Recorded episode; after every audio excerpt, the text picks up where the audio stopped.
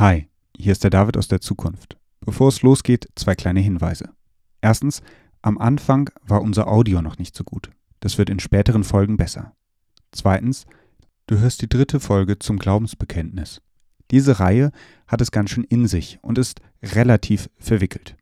Ab Folge 8 geht es um Einzelthemen. Diese sind etwas leichter zum Zuhören. Viel Spaß!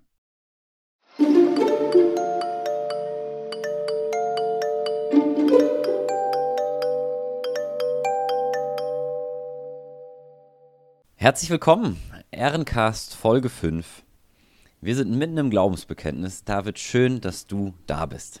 Gleichfalls, Chris. Ich bin gespannt, was wir heute entdecken. Ja, das, was wir heute entdecken werden, lese ich doch einfach nochmal kurz vor. Ich glaube an Gott, den Vater, den Allmächtigen, den Schöpfer des Himmels und der Erde. Und an Jesus Christus, seinen eingeborenen Sohn, unseren Herrn, empfangen durch den Heiligen Geist, geboren von der Jungfrau Maria gelitten unter Pontius Pilatus, gekreuzigt, gestorben und begraben, hinabgestiegen in das Reich des Todes, am dritten Tage auferstanden von den Toten. Der Part ab, gelitten unter Pontius Pilatus bis am dritten Tage auferstanden von den Toten. Das ist äh, ja der Teil, den wir uns heute vorgenommen haben. David, was sind denn deine ersten Gedanken oder deine ersten Impulse, wenn du das hörst? Also mir sind zwei Sachen aufgefallen. Einerseits wenn wir uns das anschauen, bisher haben wir ja darüber gesprochen, wie Jesus auf die Erde gekommen ist und jetzt geht es direkt weiter mit, ähm, ja, eigentlich seiner Leidensgeschichte. Aber der Teil dazwischen kommt im Glaubensbekenntnis gar nicht vor. Also wie Jesus seine Jünger beruft oder predigt, spielt keine Rolle. Und das ist schon spannend, das zu sehen. dass das Wichtige von unseren Vorvätern und denen, die dieses Glaubensbekenntnis verfasst haben, eigentlich darin lag, dass er auf die Erde kommt und was am Ende seines Lebens passiert. Also das finde ich schon einen spannenden Ansatz. Und, was mir jetzt in der Vorbereitung nochmal aufgefallen ist, es gibt Leute, die sprechen diesen Abschnitt gelitten unter Pontius Pilatus, gekreuzigt, gestorben und begraben. Es gibt aber auch Leute, die sagen gelitten unter Pontius Pilatus gekreuzigt, gestorben und begraben. Also diese Pause zwischen gelitten und Pontius Pilatus macht dann deutlich, dass Jesus auf die Erde gekommen ist, um ganz viel zu leiden. Ja, also das finde ich schon auch noch einen spannenden Ansatz. Das ist in der Tat interessant, dass durch die unterschiedliche Betonung oder durch unterschiedliche Pausensetzungen in gewisser Weise ja auch die Aussage ein Stück weit ja, verändert werden kann. Weil es ja schon ein Unterschied ist, wenn ich sage, gelitten unter Pontius Pilatus gekreuzigt, gestorben und begraben. Oder dass ich eben sage, mhm. wie du es gerade schon sagtest, gelitten, unter Pontius Pilatus gekreuzigt, gestorben und begraben. Nicht genau. sehr spannend. Ähm, aber dann lass uns doch mal beim Leiden einsteigen. Mhm. Wenn es mir nicht gut geht, würde ich ja manchmal behaupten, ich leide ein bisschen. Ähm, das kann man dann mehr mhm. oder weniger so ansehen und mir zustimmen. Also wenn der HSV zum mhm. Beispiel wieder schlecht Fußball spielt, leide ich. Das kann man ja aber nicht mit dem Leiden von Jesu vergleichen. Oder etwa doch? Nee, also erstens müssen wir sagen, das Leiden, über das wir gleich sprechen, da geht es ja um den Tod am Kreuz und ähm, sein ganzes Leiden auf dem Weg ans Kreuz, also die Passion, sagen wir Christen. Ähm, und das Leiden, was Jesus auf der Erde erlebt hat, ist nochmal ein anderes. Also er kommt ja als Gott in die Welt, wird ganz Mensch und erlebt hier auch ganz viel von dem, was wir Menschen an Leid erleben und trägt das irgendwie auch mit. Ja. Also sein Leiden ist nochmal viel tiefgehender. Und ich glaube, Jesus hat auch ganz massiv daran gelitten, wie Menschen Gott wahrnehmen, wie wir ja, mit Gott umgehen, wie wir miteinander umgehen und auch, wie schwer es für ihn gewesen sein muss, Menschen zu erreichen. Ja, er hat ja auch immer wieder erlebt, dass es Menschen gab, die ihn abgelehnt haben. Und ich glaube, das war für ihn ein viel größeres Leid, weil er einfach eine ganz andere Perspektive hat. Hm. Ja, und ich finde es aber auch spannend, also wenn du sagst, Jesus ne, leidet ja schon während er lebt, also vor der Passion ein Stück weit. Äh, wenn er abgelehnt wird zum Beispiel, Entschuldigung, finde ich es nochmal spannend mit der Leidensnachfolge auch. Also dass Jesus ja sagt, folge mir nach mit dem Wissen, es wird nicht, äh, wird nicht leicht. Der sagt mhm. ja auch, äh, in, der in der Welt werdet ihr Angst haben und äh, ne, man wird euch verfolgen. Und äh, es gibt ja, oder im Neuen Testament lesen wir von vielen Märtyrern, mhm. Äh, die aufgrund ihres Glaubens dann sterben oder also umgebracht werden.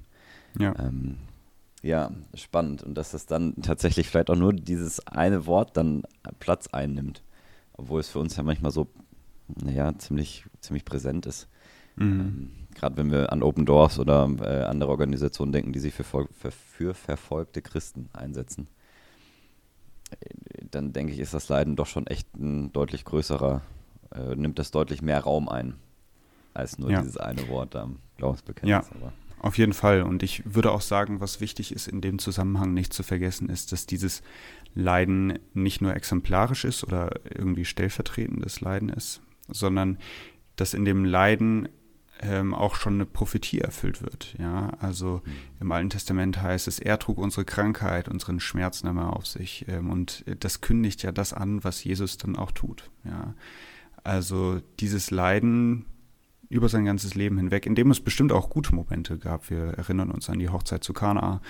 Ähm, hat, glaube ich, einen ganz tiefen Ausdruck davon, dass Jesus nicht in diese Welt gekommen ist, um hier Party zu machen oder die Römer vom Thron zu stoßen, sondern es ging darum zu leiden, um Befreiung zu schaffen. Aber da kommen wir gleich noch mehr dazu. Vielleicht machen wir mit dem weiter, was nach der Pause kommt, die man sprechen kann oder nicht. Pontius Pilatus. Nur ein paar wenige Worte Gerne. dazu. Ähm, Pontius Pilatus ist eigentlich ein drittklassiger Provinzpolitiker, der ziemlich brutal gewesen sein muss. Äh, der wird als Statthalter in Jerusalem eingesetzt. Flavius Josephus, das ist ein jüdischer Geschichtsschreiber, der eine ganze Ecke nach Jesus lebt und schreibt, ähm, beschreibt ihn als sehr blutrünstigen Mann, der wohl auch sehr brutal geherrscht haben muss in Jerusalem. Und historisch ähm, ist er eigentlich für uns nicht so sonderlich relevant, aber das Spannende ist, dass wenn wir ihn hier im Glaubensbekenntnis haben, haben wir ja auch einen historischen Ankerpunkt. Also mit, damit wird deutlich, ja, das, was da passiert ist, ähm, das hat einen, einen, ja, einen Zeitpunkt, an dem man das festmachen und an dem man das messen kann. Ja. Karl Barth, ein mhm. ganz großer Theologe, hat gesagt, ähm, mit Pontius Pilatus im Glaubensbekenntnis ist der Hund in die gute Stube gekommen. Das fand ich nochmal einen ganz spannenden Spruch. Vielleicht so viel zu diesem Mann, ja. der auch ähm, nicht ganz einfach ist, indem wir in den Evangelien auftaucht. Ja, ich finde das aber spannend. Ähm, in dem Film Die Passion Christi, äh, welchen ich eigentlich als sehr gut empfinde, habe ich das Gefühl, wird Pontius Pilatus nicht so schlimm dargestellt, wie er vermutlich offensichtlich war. Mhm. Ähm, sondern eher als einer, der Jesus schon irgendwie versucht ernst zu nehmen. Und da gibt es das Gespräch, mhm. äh, was ist Wahrheit und Mhm. Äh, wo dann auch äh, Pontius Pilatus eben öffentlich sagt, ja, ich finde keine Schuld an ihm, was wollt ihr denn eigentlich? Mhm. Und es dann den mhm. Eindruck vermittelt, naja, okay, irgendwie will das Volk, also ein paar ähm, wollen Jesus hinrichten lassen, dann sagt er, ja, okay, dann macht halt. Also er hätte sich mhm. natürlich deutlich stärker dagegen wehren können und sagen, nee, machen wir nicht. Ähm, aber genau, ich finde das äh, tatsächlich, ich weiß nicht, ob das zu verweichlicht ist oder ähm, aus welchen Gründen auch immer äh, das in dem Film so dargestellt wird, aber Finde ich eigentlich spannend, mhm. weil das mein Bild von, Ponz, von Pontius Pilatus äh, tatsächlich ein Stück weit geprägt hat. Ähm, mhm. Ja. Durch diese filmische Darstellung. Spannend so, ja, es ist spannend, so Bilder immer wieder auch zu hinterfragen, ne? Ja, definitiv. Gut, aber dann äh, lass uns doch Pontius Pilatus mal äh, als blutrünstigen Herrscher, oder nee, wie hast du gesagt, Drittklasse Politiker. Ähm, Drittklassiger Lokalpolitiker, ja. Ja, genau, als den äh, einfach mal äh, zurückstellen und äh, mal aufs, auf den Kern äh, vielleicht eingehen. Gekreuzigt, mhm. gestorben und begraben. Äh, das Kreuz mhm. ist ja, äh, ja ein ziemlich starkes Symbol des Christentums weltweit. Ähm, ja. Es gibt viele Menschen, die das um äh, den Hals tragen, die das tätowiert haben. Es steht auf diversen Gipfeln, äh, zumindest in Europa und USA habe ich auch schon ein paar gesehen. Ähm, was hat es mit dem Kreuz auf sich? Hätte Jesus nicht auch anders sterben können? Mhm. Ja, also erstmal das Kreuz ist eine Hinrichtungsmethode, die im Altertum relativ verbreitet war. Die Römer sind nicht die ersten, die das anwenden, aber sie wenden es sehr brutal an. Und es ist eine Hinrichtungsweise, die ganz stark darauf setzt, den, der stirbt, zu demütigen. Also, dass der leidet, dass es dem nicht gut geht, sondern dass er verspottet wird. Also es ist wirklich ein Foltertod eigentlich. Das hängt damit zusammen, dass wenn man am Kreuz stirbt, nicht durch einen Blutverlust hängt, dass man da nicht durch einen Blutverlust stirbt, sondern man erstickt, weil man sich jedes Mal, wenn man einatmen muss, an seinen Arm wieder hochziehen muss, um einatmen zu können. Das ist ziemlich heftig und ich glaube, da steckt aber auch ganz viel Wahrheit drin, also auch eine, eine, theologische Wahrheit, die dahinter zu entdecken ist. Und zwar, dass Jesus eben keinen einfachen Alterstod stirbt oder so, oder einen plötzlichen Tod, sondern ähm, dieser Tod ist auch wieder Leiden. Ja, Jesus erträgt etwas und er leidet etwas. Ähm, und mit diesem Leid, ja, kommt noch was anderes oder er trägt noch was anderes, was zu diesem Leid dazugehört. Und äh, da geht es dann darum zu entdecken, dass der Kreuzestod ja auch eine Heilsrelevanz für uns hat. Ja, ähm, also, dass Jesus am Kreuz stirbt, wird auf unterschiedliche Weise gedeutet, da können wir gleich noch drauf eingehen. Aber generell zum Kreuz kann man sagen, es ist ein demütigender Tod. Und ähm, Jerusalem, als es dann später von den Römern platt gemacht wird, soll von einem Wald von Kreuzen umgeben gewesen sein, ähm, weil sie da so viele Juden, die im Widerstand waren, ähm, gekreuzigt haben. Und das Spannende ist auch, dass das fünfte Buch Mose im 21. Kapitel schreibt, dass der, der am Holz hängt, verflucht ist. Also auch da kommt dieser theologische Ausdruck nochmal ähm, zum Vorschein. Also da verbindet sich Altes und Neues Testament und irgendwie wird das, was da so als, als ja, Ausdruck des Fluchs angekündigt wird oder über Menschen gesprochen wird, die verflucht sind, kommt hier dann nochmal tatsächlich zur Geltung und zeigt einfach diese Situation am Kreuz ganz deutlich auf. Jesus trägt in diesem Moment den Fluch und ruft dann ja auch aus am Kreuz, mein Gott, mein Gott, warum hast du mich verlassen? Ja, ich finde das immer so spannend. Ähm, ich habe mal gehört, dass Leute das, äh, oder also ich weiß es nicht mal hundertprozentig, aber es ging in die Richtung von, äh, mit dem Christentum kann ich nichts anfangen, weil die sowas Brutales immer zur Schau stellen. Mhm. Der Kreuz ist tot und Jesus, der irgendwie am Kreuz hängt, dass das doch so brutal mhm. ist und wie kann man das denn nur machen? Ähm, und gleichzeitig ist das ja aber das, was unser oder das Christentum ausmacht. Mhm. Dieses Geschehen am Kreuz äh, zusammen mit der Auferstehung. Da kommen wir auch noch hin, äh, vielleicht nachher. Ähm, das ist das, was das Christentum von allen anderen Religionen so ein Stück weit ja, abhebt oder, oder einzigartig macht, sagen wir es mal so. Mhm. Ähm, du hast es schon angesprochen, äh, so ein Stück weit äh, am Kreuz stirbt Jesus und wird dann ja auch Opfer.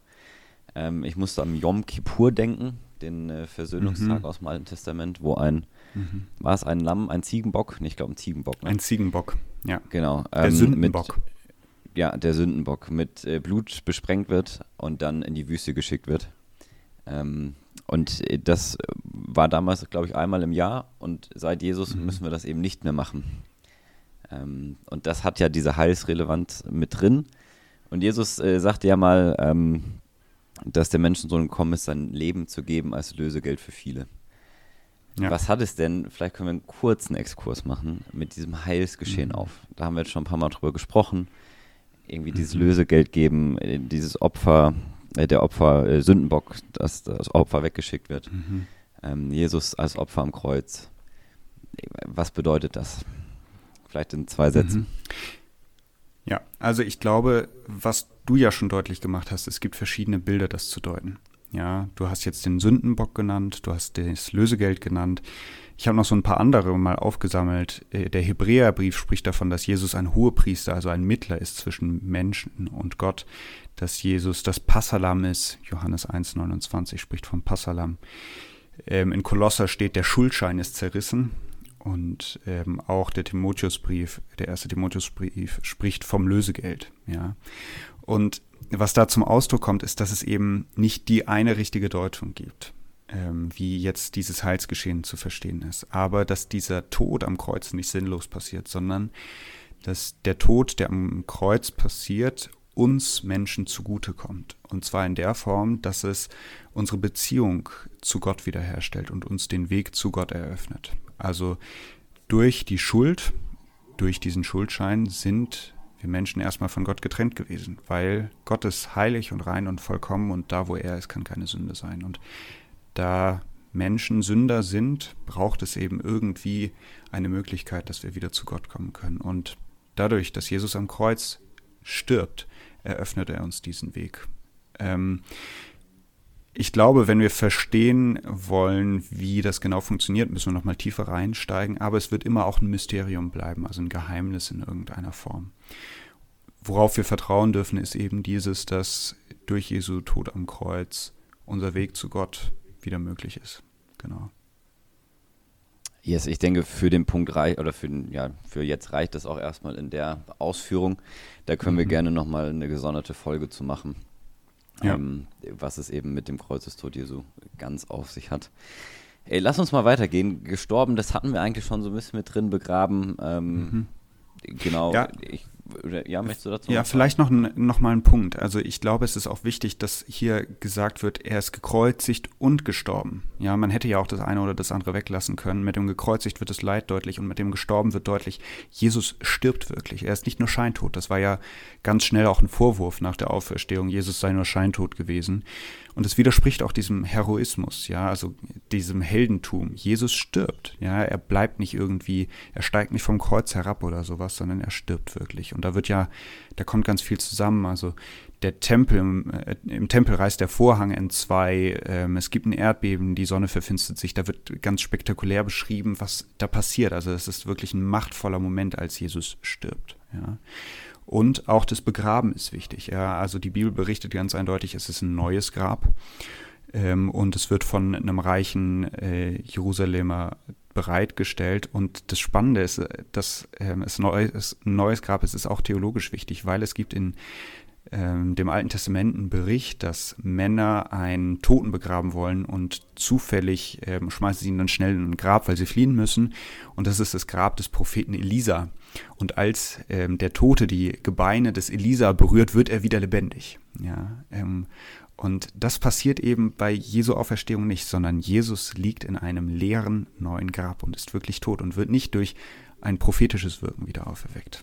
Das vielleicht noch kurz zu gestorben und begraben. Ja, ähm, lass uns doch, also wir nehmen das mal auf. Wenn es denn jetzt nämlich heißt, hinabgestiegen in das Reich des Todes, ähm, wie ist das denn? Also äh, am Kreuz sagt Jesus ja zu dem einen, äh, noch heute wirst du mit mir im Paradies sein. Mhm. Und jetzt äh, sagen wir hier, wir bekennen irgendwie, Jesus ist ins Totenreich hinabgestiegen. Ja. Ähm, Im ersten Petrusbrief äh, steht was oder ja von der Höllenfahrt Jesu. Also er hat irgendwie den Geistern im Gefängnis gepredigt. Mhm. Ähm, was hat es mit dem Totenreich auf sich? Wie kann Jesus gleichzeitig im Paradies sein? mit dem einen Verbrecher und äh, im Totenreich sein. Ähm, lass uns mhm. da doch mal drüber reden. Ja, also ich glaube, wir müssen erstmal davon ausgehen, dass wir hier von einem Zeitschema sprechen, was wir menschlich nicht ganz begreifen können. Ja? Wenn Jesus sagt, noch heute wirst du mit mir im Paradiese sein, ist das eine Aussage, wo ich davon ausgehe, dass Jesus einfach einen anderen Blick auf die Zeit hat. Ja? Dass sein Jetzt ein ewiges Jetzt ist, göttlich gesehen. Und das heißt, das ähm, Vergangene, Gegenwärtige und Zukünftige ist in Gott gegenwärtig. Ja, und dann kann das auch ein noch heute sein, auch wenn Jesus erst deutlich später in der Himmelfahrt wieder in den Himmel zurückkehrt zu seinem Vater. Ja, ähm, so gesehen können wir davon ausgehen, dass wir auch jetzt schon bei Jesus sind in der Ewigkeit, zumindest in seiner Ewigkeit, ja, äh, auch wenn das für uns jetzt noch nicht gegenwärtig Realität ist, ja. Ähm, das mal dazu. Hinabgestiegen in das Reich des Todes, ja, das ist ja schon die etwas abgemilderte Variante. Ähm, ich glaube, hinabgefahren in, der, in die Hölle heißt es in der ursprünglichen Version, das ist nochmal knackiger, ja. Aber in diesem Satz steckt ja ganz viel Hoffnung drin. Weil es stellt sich ja die Frage, wie ist das mit all den Leuten, die vor Jesus Christus gelebt haben oder auch heute Menschen, die ähm, Jesus nicht kennenlernen, weil sie irgendwo leben, wo sie das Evangelium nicht erreicht. Wie sollen diese Leute gerecht sein oder gerecht werden vor Gott, wenn sie gar keine Möglichkeit haben, Jesus kennenzulernen? Und die Hoffnung, die viele theologisch an diesen Satz hängen, ist, dass Jesus eben in ein außerzeitliches Reich der Toten hinabgestiegen ist und dort gepredigt hat. Ja, ähm, und das Heil auch dorthin gebracht hat. Ja, ich finde das Schöne äh, daran ist, äh, also genau diese Hoffnung, dass egal wie weit wir von Gott weg sind und sei es im Totenreich, dem Ort, der am weitesten entfernt ist von Gott, dass trotzdem da immer noch Jesus da ist und die gute Nachricht, das Evangelium verkündet. Und dass selbst ja. da ich Jesus irgendwie begegnen kann. Und das äh, nährt in mir natürlich eine Hoffnung, merke ich, dass es ja, schön wäre, wenn alle Leute auch nach dem Tod nochmal eine Chance haben, irgendwie Jesus kennenzulernen. Äh, wenngleich ich das so nie predigen würde, äh, dass du, egal wann, auch, wenn du stirbst, kannst du dich noch für Jesus entscheiden. Ähm, aber so dieses Thema Allversöhnung, also dass alle nochmal diese Versöhnung in Jesus bekommen oder das Angebot dazu bekommen, ähm, genau, ist ja auch manchmal äh, heiß diskutiert. Ich finde, gerade durch die äh, Passage im ersten Petrus ähm, gibt es einen kleinen, klitzekleinen äh, Ansatz dafür, dass es vielleicht so ist. Sicher sein können wir uns mhm. nicht. Ähm, und ich denke, ja, das ist wir werden es deutlich. Sehen. Also vielleicht, ja, genau. Ähm, wir ja. werden sehen. Und ich finde es deutlich entspannter, das vielleicht schon vor dem Tod geklärt zu haben. Äh, mit Jesus. Mhm. Ähm, ja. Genau, aber ja, äh, das Reich des Todes am Ort, wo äh, man am weitesten entfernt von Gott ist, da ist Jesus plötzlich. Und äh, ja, mhm. was macht er in den drei Tagen? Also vermutlich das Evangelium predigen, hoffentlich, Leuten nochmal eine Chance geben. Ähm, hundertprozentig wissen, tun wir es nicht. Genau. Es ist halt auch sehr dünn. Also wir müssen einfach sagen, die biblischen Aussagen an der Stelle sind sehr klein und wir können da nicht äh, viel zu sagen. Deswegen würde ich mich damit Spekulation genau wie du eigentlich zurückhalten und sagen, wir vertrauen darauf, dass es in Gottes Hand ist und ähm, dass diese Zusage aber gilt, dass auch wenn wir ganz weit weg sind von Gott oder uns weit, ganz weit weg fühlen von Gott, dass er dann trotzdem zu uns kommt und uns sieht. Ja. Yes. Ähm, wollen wir weitergehen, um noch yes. äh, den dritten Tag und die Auferstehung der Toten mitzunehmen? Dann hätte ich eine kleine Frage an dich, David. Was ist denn der höchste Feiertag, den wir im christlichen Glauben feiern? Also wenn ich mir den Kirchenbesuch anschaue, dann ist es Weihnachten. Ähm, da sind die meisten Leute in der Kirche. Aber von dem, wo wir herkommen und was wir als Christen glauben, ist Ostern ganz eindeutig der höchste Feiertag. Weil wir feiern, dass Jesus da auferstanden ist und uns das neue Leben schenkt. Genau. Yes, und es gibt viele, die sagen, Karfreitag äh, explizit ist der höchste Feiertag.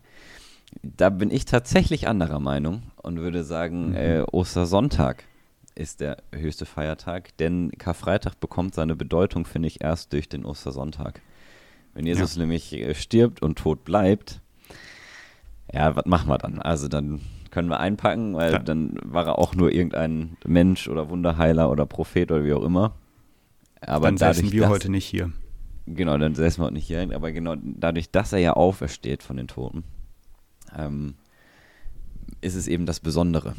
Und deswegen finde ich, ja. bekommt Karfreitag erst durch Ostersonntag den tatsächlichen, ähm, ja, die tatsächliche Bedeutung. Jetzt ist das ja so, der, am dritten Tage steht hier, ähm, das trifft schon ganz gut, wenn wir nämlich zählen und sagen, irgendwie Karfreitag ist er gestorben und dann Samstag, Sonntag ist das der dritte Tag. Das heißt, man muss mhm. aufpassen, sagen, nicht nach drei Tagen ist er auferstanden, mhm. sondern am dritten Tag seines Todseins ist er auferstanden, genau. weil Freitag der erste Tag ist, wo er tot ist. Vielleicht noch eine Sache. Weißt du, woher der Name Karfreitag kommt? Das lese ich jedes Na Jahr wieder nach. Ähm, ich glaube, es kommt es nicht von Karne, von Fleisch irgendwie? Nee, es kommt du von. Du weißt es bestimmt, wenn du so nachfragst. Ja, genau, ich weiß. Ich habe es mir auch mal schlau gelesen. Ich dachte immer, Karfreitag äh, kommt irgendwie von Kaf wegen Kreuz. Er mhm. kommt aber von Kar, K-A-R, vom altdeutschen Kara, was so viel wie Leid, Trauer bedeutet. Mhm. Stimmt. Und deswegen ist das der Trauerfreitag, quasi der Karfreitag. Ja. Gut, äh, das Nächstes Jahr zur Passionszeit mal beiseite geschoben. Ja. ähm, die Auferstehung. Wir hatten das eben angedeutet. Äh, Jesus berührt also nicht irgendwelche Prophetenbeine und wird dadurch wieder lebendig, ähm, Im Griechischen ist das eine Passiv-Medium-Form. Ähm, das heißt, entweder ist das was, was an Jesus geschieht, also er wird wieder auferweckt, oder in Medium übersetzt, das ist so eine für sich Form, eine Reflexivform. Er steht für sich quasi auf. Ähm, was von beiden ist es? ähm, ich kenne die genaue Stelle nicht. Manchmal ist das im Griechischen ja einfach nicht zu unterscheiden. Ähm, und es kommt dann darauf an, wie man es übersetzt. Ich finde, es hat beides seinen Charme, weil in beidem wird deutlich, Gott handelt an ihm, aber gleichzeitig bleibt Jesus eben auch mächtig, auch im Tod. Ja, und ähm, ja, also ich kann beidem was abgewinnen. Vielleicht ist genau diese Spannung auch die, die es da braucht. Ja, vielleicht müssen wir diese Spannung einfach auch mal nicht auflösen den Gedanken hatte ich gerade auch, dass es eigentlich cool ist, dass das nicht eindeutig da beschrieben ist, so war es, sondern mhm. dass es einen, einen Interpretationsspielraum lässt. Ja. An der Stelle. Genau. Aber wir sind ja jetzt genau an dem Punkt, der so wichtig ist dafür, dass wir als Christinnen und Christen eben Ostern feiern. Ja, und ich finde, es ist immer wieder erhebend, wenn man an Ostern in der Kirche das Osterevangelium, also den Bericht darüber liest, wie die Jüngerinnen und Jünger erfahren, dass Jesus auferstanden ist. Du merkst, da ist vorher eine unglaublich tiefe Verzweiflung. Der Mann, auf den sie die letzten Jahre ihre Hoffnung gesetzt haben, auf den sie vertraut haben, von dem sie ausgegangen sind, er rettet Israel. Auf einmal ist er tot. Und aus dieser unglaublichen Trauer und Verzweiflung und Hoffnungslosigkeit, also da war wirklich keine Aussicht drauf da, dass Jesus wiederkommt. Ja, das, das sehen wir jetzt im Nachhinein. Aber in diese tiefste Dunkelheit kommt das Licht der Auferstehung. Und ich finde es so schön, wenn an Ostern dann die Kirche morgens auch hell wird, während man Ostern feiert. Ja, ist ganz ausdrucksstark. Oh ja, ich mag tatsächlich den Frühgottesdienst. Da bin ich schon boah, vor Jahren immer hingegangen. Mhm. Ähm, und versuche eigentlich jedes Jahr so einen Frühgottesdienst mitzunehmen. Gerade noch mit ja. gemeinsamem äh, Frühstück dann danach. Ja. Das ist einfach immer wieder ein absolutes Frühstück. Highlight. Genau. Ähm, also nicht nur wegen des Frühstücks, sondern auch vorher schon. Ähm, genau. Ja, Jesus bleibt nicht tot.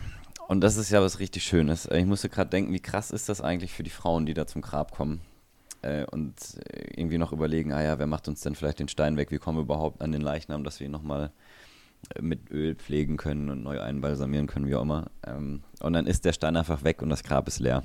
Mhm. Ich, weiß nicht, was in deren Köpfen vorging, aber es, also, ich kann es mir nicht mal vorstellen, wie krass das sein muss. Ja. Und was auch noch wichtig ist an der Stelle ist, es ist nicht einfach nur eine Einbildung, die die Leute haben. Es ist nicht nur so, dass Jesus auferstanden ist im Sinne davon, dass sie neue Hoffnung haben, weil Jesus ihnen so gut gepredigt hat vorher. Nein, Jesus ist wirklich leiblich auferstanden. Ja, das ist wirklich die Zusage, die wir aus der Bibel ziehen dürfen und worauf wir vertrauen dürfen, weil das gehört für uns zum Menschsein dazu.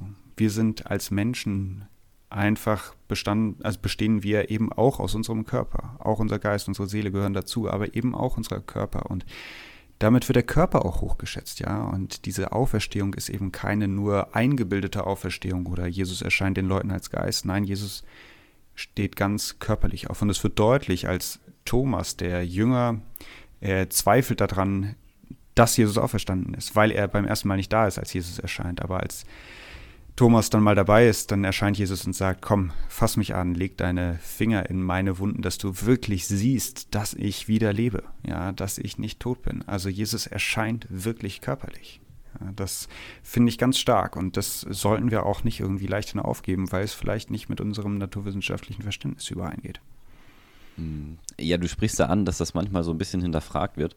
Tatsächlich mhm. gab es damals schon äh, die Behauptung, ja, die Jünger hätten den Leichnam geklaut. Ja. Ähm, aber nein, in der Tat ist Jesus auferstanden ähm, und wurde nicht, nicht entwendet aus ja. dem Grab. Ja. Ähm.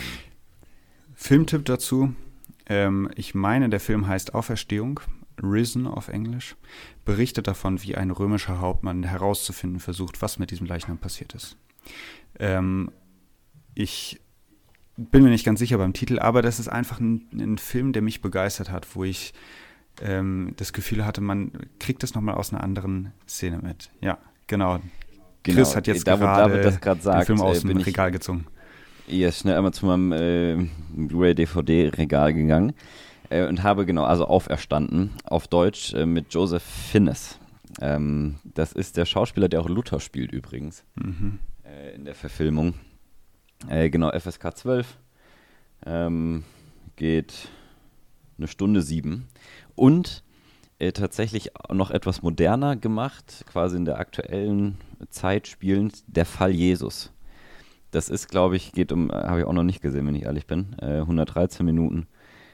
Ähm, genau, ist ein äh, Gerichtsreporter, der äh, das mal aufklärt und guckt, hat es Jesus wirklich gegeben und wie war das überhaupt mit der Auferstehung.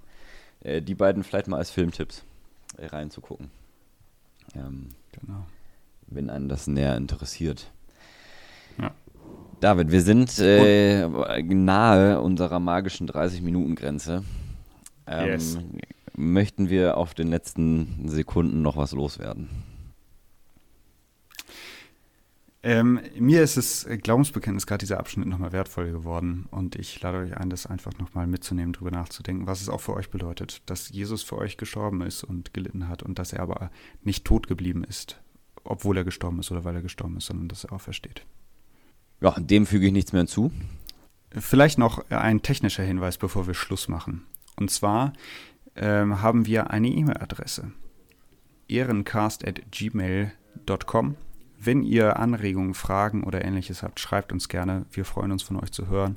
Wir wollen auch besser werden. Also uns interessiert, wie euch der Podcast zuspricht oder auch nicht. Und auch Themenvorschläge. Was ist euch wichtig? Was interessiert euch? Wir können nicht alles aufnehmen, aber wir freuen uns von euch zu hören.